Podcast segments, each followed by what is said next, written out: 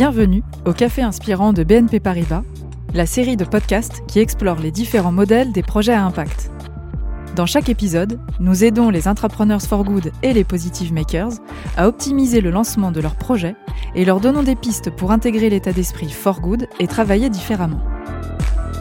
Allez, asseyez-vous confortablement, dans votre canapé, dans votre siège de bureau, sur l'herbe, sur un strapontin de métro, de bus, de tram, et prenez le temps d'écouter ce qui façonne le monde que nous avons envie de voir arriver.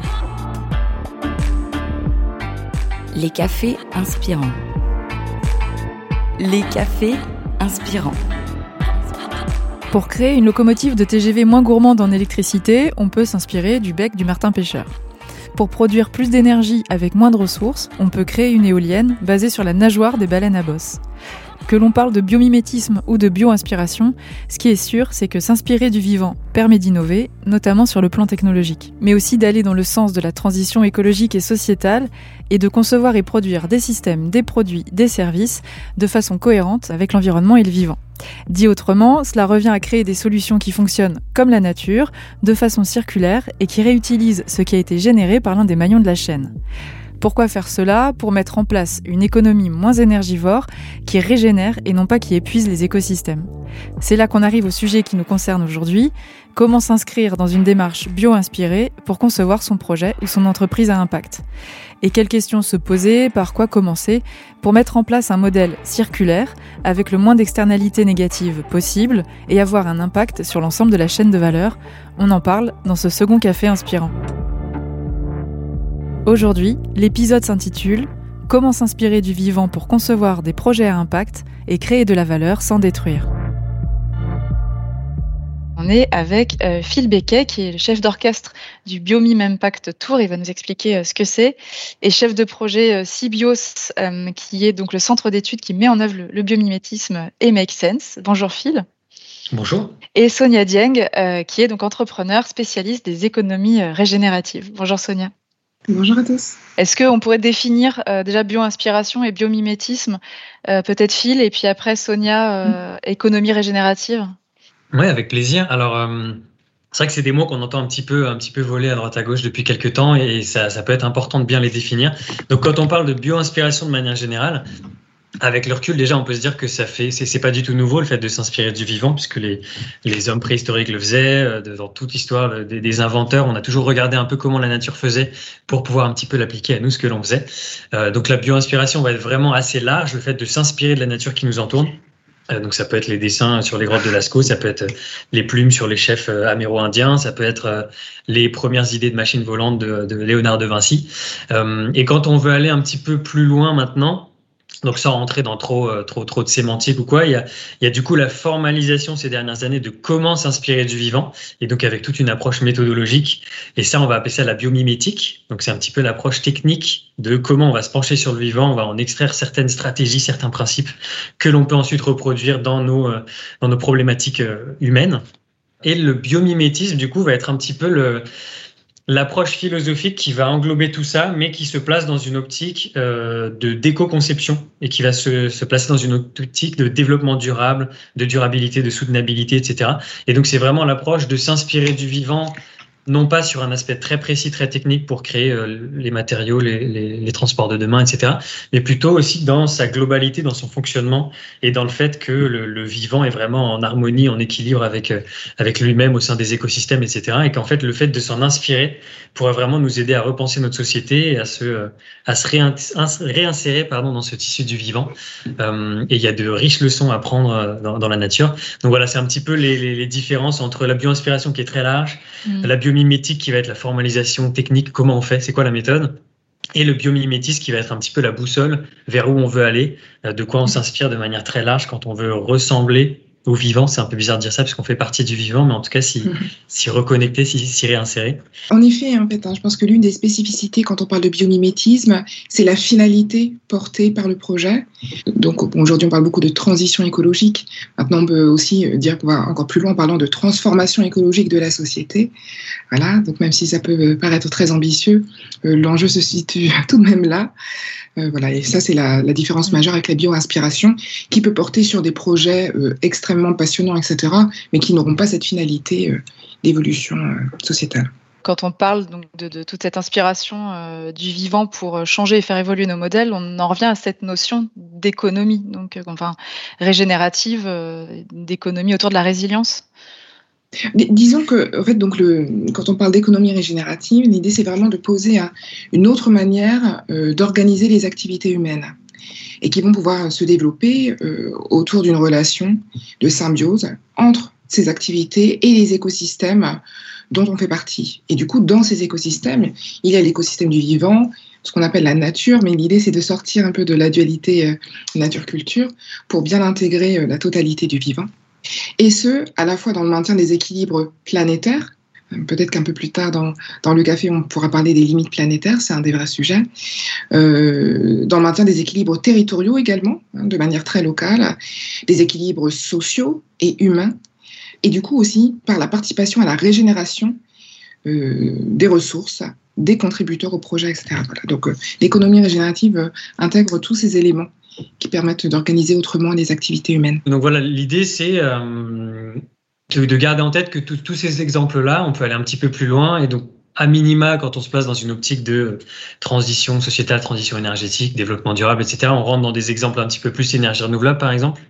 Il y a un exemple assez connu, et c'est notamment une start-up française qui s'appelle Hill Energy, euh, qui va s'inspirer des mouvements d'ondulation de, des anguilles et d'autres espèces marines pour créer une manière d'exploiter l'énergie hydraulique, donc de créer de l'énergie, donc l'électricité, à partir des déformations des courants de l'eau, avec des structures qui vont onduler dans l'eau donc on est très loin des turbines, mais on est tout aussi efficace et on est aussi très loin des barrages qui vont avoir un effet, tout autant les turbines, mais peut-être euh, beaucoup plus les, les, barrages qui vont avoir un effet sur la biodiversité en coupant totalement certains cycles migratoires et donc euh, en ayant un impact sur la reproduction, etc. Donc ça, c'est un exemple où du coup, on s'inspire du vivant dans une optique de pouvoir générer de l'énergie euh, plus propre. On peut s'inspirer du vivant dans une optique d'avoir un impact sur, sur la santé humaine. Il y a par exemple encore une entreprise française, que du coup, les, exemples français ne, manquent pas aujourd'hui, qui s'appelle Tissium, qui du coup va s'inspirer de certaines de certains adhésifs, notamment de salive de, de, certains mollusques et vers marins qui vont agréger des vers de sable, et de la manière dont cette salive va passer de, de, de solide à liquide en fonction de, des conditions extérieures. Et ils ont créé une sorte d'adhésif chirurgical qui, pareil, va permettre de faire des, de remplacer les sutures de, de, plaies euh, dans le domaine chirurgical en faisant justement un, un, stimuli externe qui rend cette colle de liquide à solide, etc., et qui est une colle aussi biocompatible, biodégradable, etc. Donc il y a pas mal d'exemples comme ça euh, assez, assez génériques. Je sais pas si Sonia aussi tu veux rebondir, donner quelques autres exemples pour, euh, pour compléter cet imaginaire de bioinspiration. Je voulais surtout donner un exemple qui, peut, qui pourra peut-être paraître plus terre à terre. C'est-à-dire que dans le vivant, il y a un certain nombre de principes. Quand on dit, par exemple, la vie mise sur la coopération, ça passe aussi sur la coopération d'acteurs. Et donc, je voulais aussi orienter sur euh, les innovations d'un point de vue organisationnel et sur les formats d'entreprise qui, euh, d'une certaine manière, permettent aussi de, dire qu'on s'inspire du vivant. J'ai en tête notamment une entreprise qui s'appelle SEV euh, et qui est une société mixte impulsée par des élus. Voilà, euh, cette entreprise produit des énergies renouvelables, donc par société mixte, une société d'économie mixte locale, SEML. Eh bien, voilà, je trouve que c'est une innovation qui est assez fantastique euh, sur le format où, du coup, parmi les actionnaires, il va y avoir donc euh, des collectivités locales, des entreprises du territoire, des citoyens. Et donc, ça, ce sont aussi des formes de coopération. Hein. Quand on parle de s'inspirer du vivant, le vivant, il est aussi chez l'humain. L'idée, c'est vraiment de se poser la question est-ce que les solutions qu'on est en train d'inventer hum, ne sont pas en train de devenir les problèmes de demain? C'est-à-dire qu'on voit que certaines solutions du, 20e siècle sont maintenant les problèmes du 21e siècle. Et est-ce qu'on ne va pas utiliser la bioinspiration, le biomimétisme pour répliquer un peu cette idée-là. C'est-à-dire qu'on va avoir des idées super innovantes, on va s'inspirer du vivant, il y a vraiment des choses très performantes et très inspirantes euh, dans, dans, le monde du vivant. Mais est-ce qu'on n'est pas en train de reproduire un petit peu cette même, ce même rouage où en fait ce qu'on va faire, ce qu'on va inventer aujourd'hui va peser sur le, les, les, problématiques de demain ou même les problématiques d'aujourd'hui? Et donc, par exemple, si on revient sur le velcro, qui est une invention géniale, qui a vraiment révolutionné la manière dont on fait adhérer des ou dont on dont on va fixer deux objets ensemble. Par contre, c'est fait en plastique Et on sait aujourd'hui qu'il y a vraiment une, une, pression très très forte euh, sur nos écosystèmes, sur notre environnement, mais sur notre société avec le plastique, qui est euh, très peu recyclé, voire pas ou très mal, qui maintenant peut être retrouvé dans l'ensemble de la biodiversité terrestre. Et donc on peut se questionner est-ce que cette idée géniale, il ne faudrait pas pousser la réflexion un petit peu plus loin, à minima sur de l'éco-conception, aller euh, voir des réflexions d'analyse de cycle de vie, des réflexions de, de fin de vie. Donc qu'est-ce qu'on fait de ces matériaux à la fin de leur vie? Quel est le, le matériau qu'on va qu'on va qu'on va sourcer au début? Est-ce que du coup tout tout, ce velcro va finir aussi dans les océans et mangé par les poissons qui vont finir dans notre assiette d'ailleurs. Euh, Ou est-ce qu'on va essayer de les faire avec des matériaux beaucoup plus euh, biocompatibles, beaucoup plus euh, en harmonie, enfin qui peuvent être du coup dégradés par, le monde du vivant? Et donc même question pour les winglets, c'est-à-dire que c'est génial d'avoir pu s'inspirer des, grands rapaces. Et de toute façon l'invention de l'avion s'inspire des, oiseaux à la base. et donc c'est génial aussi d'avoir pu réduire un petit peu la quantité de carburant qu'on a pu utiliser la question dans cette optique de, de changement climatique et d'émissions de, de, gaz à effet de serre qui ne fait qu'augmenter et où on sait que c'est le moyen de transport qui du coup émet le plus de gaz à effet de serre euh, par, par kilomètre, par personne. Est-ce qu'on a vraiment envie de continuer à développer des améliorations sur les avions pour encourager ce modèle de, de enfin ce moyen de transport, ou est-ce que justement on essaie de se dire, ok, est-ce qu'on ne pourrait pas revenir à l'essence de qu'est-ce que c'est que se transporter, pourquoi on se transporte, comment on veut le faire, quelles sont les alternatives, comment le vivant se transporte, et du coup est vraiment très en amont plutôt que d'appliquer des petites modifications sur les systèmes déjà existants et de continuer en fait à nourrir les problématiques d'aujourd'hui. Mm. Et c'est pour ça que le, le, le, biomimétisme, de par son ADN, où on va s'inspirer euh, des grands principes du vivant, donc Sonia a commencé à en, à en mentionner quelques-uns, le vivant coopère, etc. Euh, je, peux, je peux en mentionner quelques autres, mais quand on observe le vivant de manière générale, ça permet justement de ne pas seulement s'inspirer de quelque chose de très performant et de génial, voire de très élégant aussi, puisqu'il y en a plein dans le vivant, et de faire une petite innovation comme ça qui va rendre notre processus industriel, par exemple, plus, plus performant, mais vraiment de questionner la globalité et de questionner l'impact qu'il y a derrière, de questionner en quoi on, on, on, rend des services aussi à notre écosystème. Ça, ça revient exactement euh, à ce que tu disais, euh, Sonia, justement, sur le fait euh, qu'il fallait aussi s'inspirer du fonctionnement de, de, autour de la coopération, des écosystèmes, pas juste regarder enfin, ce que fait ce, cette plante ou cet animal en soi, mais comment est-ce qu'il s'insère dans quelque chose de, de plus grand. Comment, comment, du coup, on se met, euh, quand on est porteur de projet, quand on a envie d'agir, quand on a déjà un projet, comment on se met à penser justement de façon systémique et comment est-ce qu'on intègre ça dans ses réflexions pour redonner en tout cas un exemple très concret d'entreprise qui va du coup permettre de créer le pont avec la question que tu viens de poser. Il y a une entreprise bretonne qui s'appelle Algopac et qui est d'ailleurs citée du coup par Isabelle Delannoy dans son ouvrage sur l'économie symbiotique comme un exemple de synergie entre restauration de la qualité du milieu et le développement d'une filière industrielle. Et en fait, le, au cœur de enfin, la ressource clé finalement de cette entreprise, c'est l'algue brune. Et l'innovation portée par cette entreprise a été de créer un premier bioplastique à base d'algues. Et donc là, on a, on a un exemple en fait de la création d'un produit qui va intégrer une dynamique de circularité, donc à la fois un produit qui va répondre à de multiples usages, mais qui en fin de vie va devenir compostable, biodégradable, etc. Avec par ailleurs tout un système productif qui est vertueux et qui est plutôt local. Hein, donc, Phil évoquait euh, l'utilisation de ressources abondantes. Voilà, du coup, on est en Bretagne, euh, il y a un certain nombre d'algues, et donc cette algue présente régionalement, sa culture, sa récolte, sa transformation va se faire dans un rayon de 250 km euh, autour de l'entreprise. Donc, c'est, voilà, je trouve que c'est un exemple assez intéressant plus globalement, quand euh, voilà, on, on s'est lancé dans, dans, un projet euh, qui existe déjà, où on est vraiment aux prémices, euh, comment oui. on fait pour, euh, voilà, pour commencer à, à, mm. à réfléchir de, de cette oui. façon, à essayer de se dire, bah, voilà, je vais avoir le moins d'externalités négatives, euh, qu'est-ce qui peut m'inspirer dans, dans, la nature pour euh, pousser mon projet, que ce soit sur la production, la distribution, enfin, je sais pas, sur, toutes les, sur tous les pans de, de, de la chaîne de valeur. En fait, pour reprendre ta question qui est comment se mettre à penser de manière systémique et comment intégrer le vivant dans ses réflexions. Euh, là, je parlais de l'ancrage territorial, mais c'est déjà en fait un, une première approche qui est finalement très concrète. Euh, donc, l'ancrage territorial, c'est quels sont les écosystèmes que j'ai autour de moi, y compris mes écosystèmes naturels. Quels sont les services rendus par ce vivant autour de moi dont je pourrais avoir besoin dans le cadre de mes activités.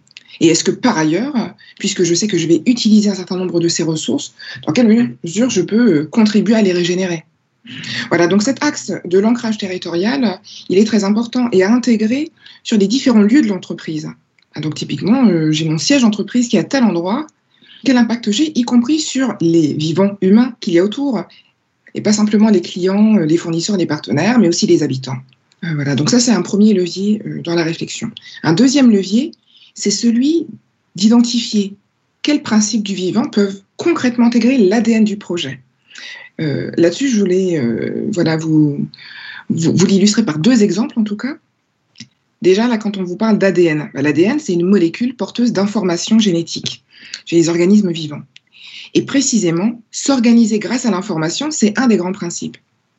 Et typiquement, quand on est du coup une entreprise, parmi les questions que l'on peut se poser, c'est quelles sont les informations encodées dans mon ADN, encodées dans mes activités, et à quel membre de mon écosystème ça peut servir? Ces membres de mon écosystème, les usagers, les partenaires, le territoire. Et par ailleurs, du coup, quelle est la contribution la plus forte et avec la plus grande envergure Les informations que je vais pouvoir diffuser vont permettre de contribuer à la préservation de l'habitabilité de la Terre, etc. Donc ça, c'est un deuxième volet. Et un troisième volet, avant de transmettre le bâton de parole à Phil, c'est de pouvoir euh, intégrer une approche qui est proposée par Kate Raworth, euh, qui s'appelle l'approche du donut. Et cette approche, elle est vraiment très, très, très intéressante à intégrer parce qu'elle permet d'identifier à la fois la dimension planétaire par les limites planétaires, liées à l'état du sol, du climat, de l'eau, des différents milieux, etc. Mais aussi le plancher social. Et se dire que finalement, notre zone d'intervention, elle se situe vraiment entre les deux. Et aussi une question que je me pose qui va un peu dans, cette lignée, c'est que tout ce qui est donc euh, économie régénérative et tout ce que tout ce que tu dis, euh, la nature, elle, produit, elle coopère, mais juste pour euh, suffire à ses propres besoins. Euh, du coup, est-ce que c'est pas aussi un peu antithétique avec euh, bah, la notion de business model, de croissance, quand on veut s'en inspirer pour, euh, pour une entreprise, pour un projet d'entrepreneuriat, pour un projet en interne, quel qu'il soit Ça part presque d'un point de vue philosophique. On, va se dire, est-ce que le, business ou le développement d'activité humaine ne va pas à l'encontre de cette idée justement de durabilité, de faire juste ce qu'il faut, d'être dans la mesure?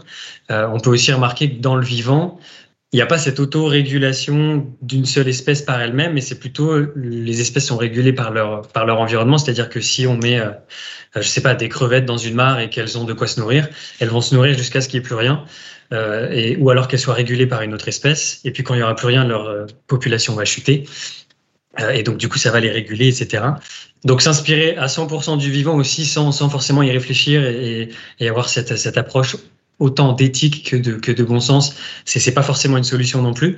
Mais ce qui est intéressant, c'est justement de se dire que nous, en tant qu'êtres humains, on a aussi cette réflexion derrière de de vouloir nous-mêmes se réguler de pouvoir se projeter un petit peu en avant et de voir ce qui arrive, de voir que l'on va manquer de ressources, etc.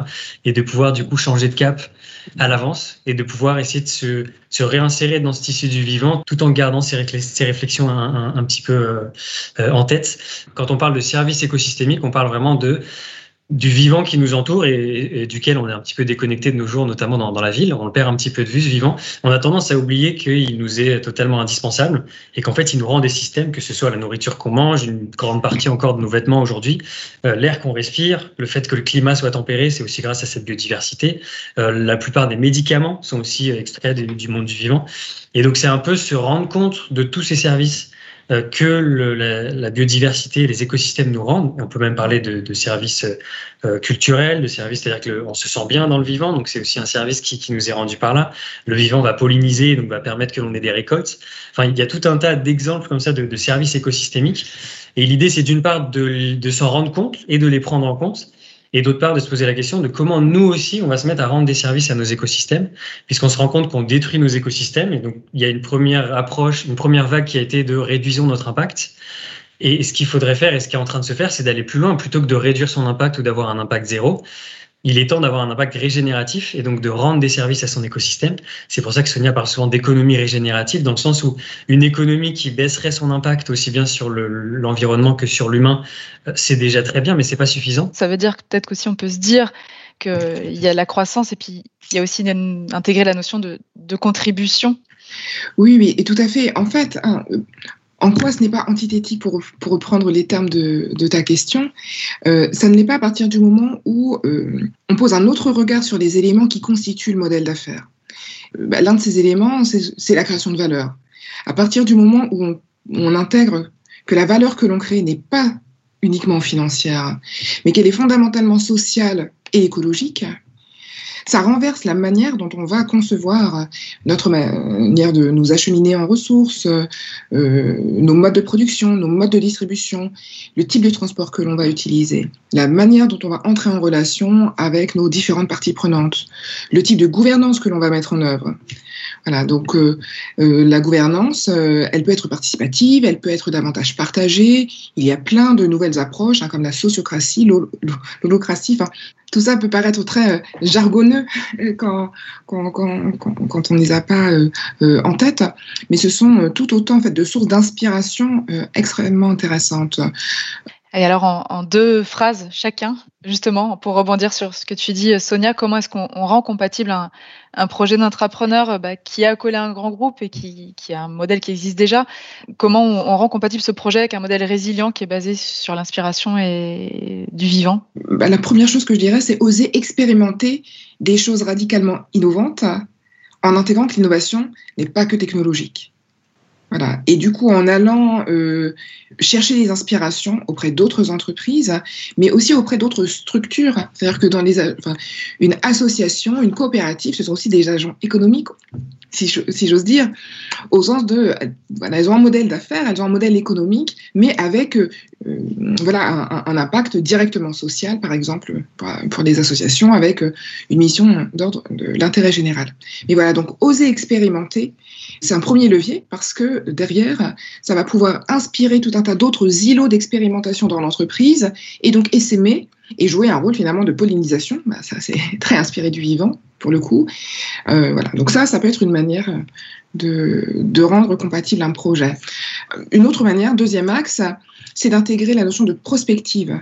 Voilà, c'est de se renseigner et d'être dans l'observation des signaux faibles, comme on dit, sur ce qui va concerner l'avenir, le futur euh, de la filière, de l'activité. Ça, c'est aussi fondamental. Et un troisième euh, et dernier exemple, c'est d'être très à l'écoute des besoins et des usages réels euh, des personnes pour pouvoir proposer des services tout à fait, tout à fait adaptés. Phil?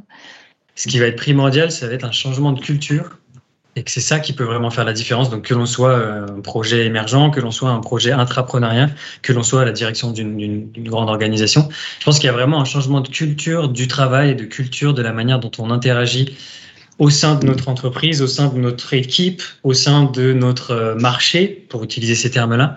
Et donc on parlait tout à l'heure de coopération, on parlait de tout un tas choses dont on peut s'inspirer du vivant et on peut avoir un regard vraiment différent sur euh, nos, fournisseurs, nos compétiteurs, nos coopétiteurs. Voilà, pour continuer avec des, choses un peu jargonnées. Et je pense que c'est vraiment ce changement de culture, de d'oser expérimenter, comme disait Sonia, et de se poser des questions sur pourquoi on le fait, avec qui on le fait, et comment on aligne un petit peu les visions, euh, les, intentions et les visions individuelles avec les intentions et les visions collectives, et comment on remet l'humain aussi au centre en se rappelant que l'humain est vivant et que donc si on remet l'humain au centre des organisations, je pense, euh, de, facto, on remet le vivant au centre de l'organisation aussi et on commence à questionner un peu qu'est-ce qu'on a envie de faire, quel est l'impact qu'on a envie d'avoir. Et j'aime bien presque dire euh, l'ensemble du vivant qui est encore présent sur Terre a prouvé qu'il méritait d'être vivant. Et, l'humain est en train de, bon, ça fait pas longtemps qu'on est ici, mais j'ai l'impression que l'humain doit encore prouver qu'il il, mérite ce terme de vivant, parce que pour l'instant on s'insère pas du tout dans, ce, dans ces cycles du vivant, et on est au contraire en train d'une part de détruire le tissu du vivant, même de nous détruire nous-mêmes, et on sera peut-être pas là pendant très longtemps, et le vivant continuera, mais, mais vraiment de, voilà, de garder ça en tête, c'est un petit peu le, le, le, mot de la fin euh, mm. que j'ai envie de placer ici, mais l'humanité, à mon goût, devrait euh, redevenir vivante et ça va passer fondamentalement par les, entreprises et les activités qu'on va développer et que l'on développe aujourd'hui. Bah merci, ce que tu dis est très émouvant et, et, très inspirant. Merci beaucoup à tous les deux, parce que vous avez euh, donné des pistes oui, d'inspiration, mais aussi de, passage à l'action. C'était très intéressant. Merci beaucoup, euh, Phil Becquet et, et Sonia Dieng. Merci à toi. Merci beaucoup.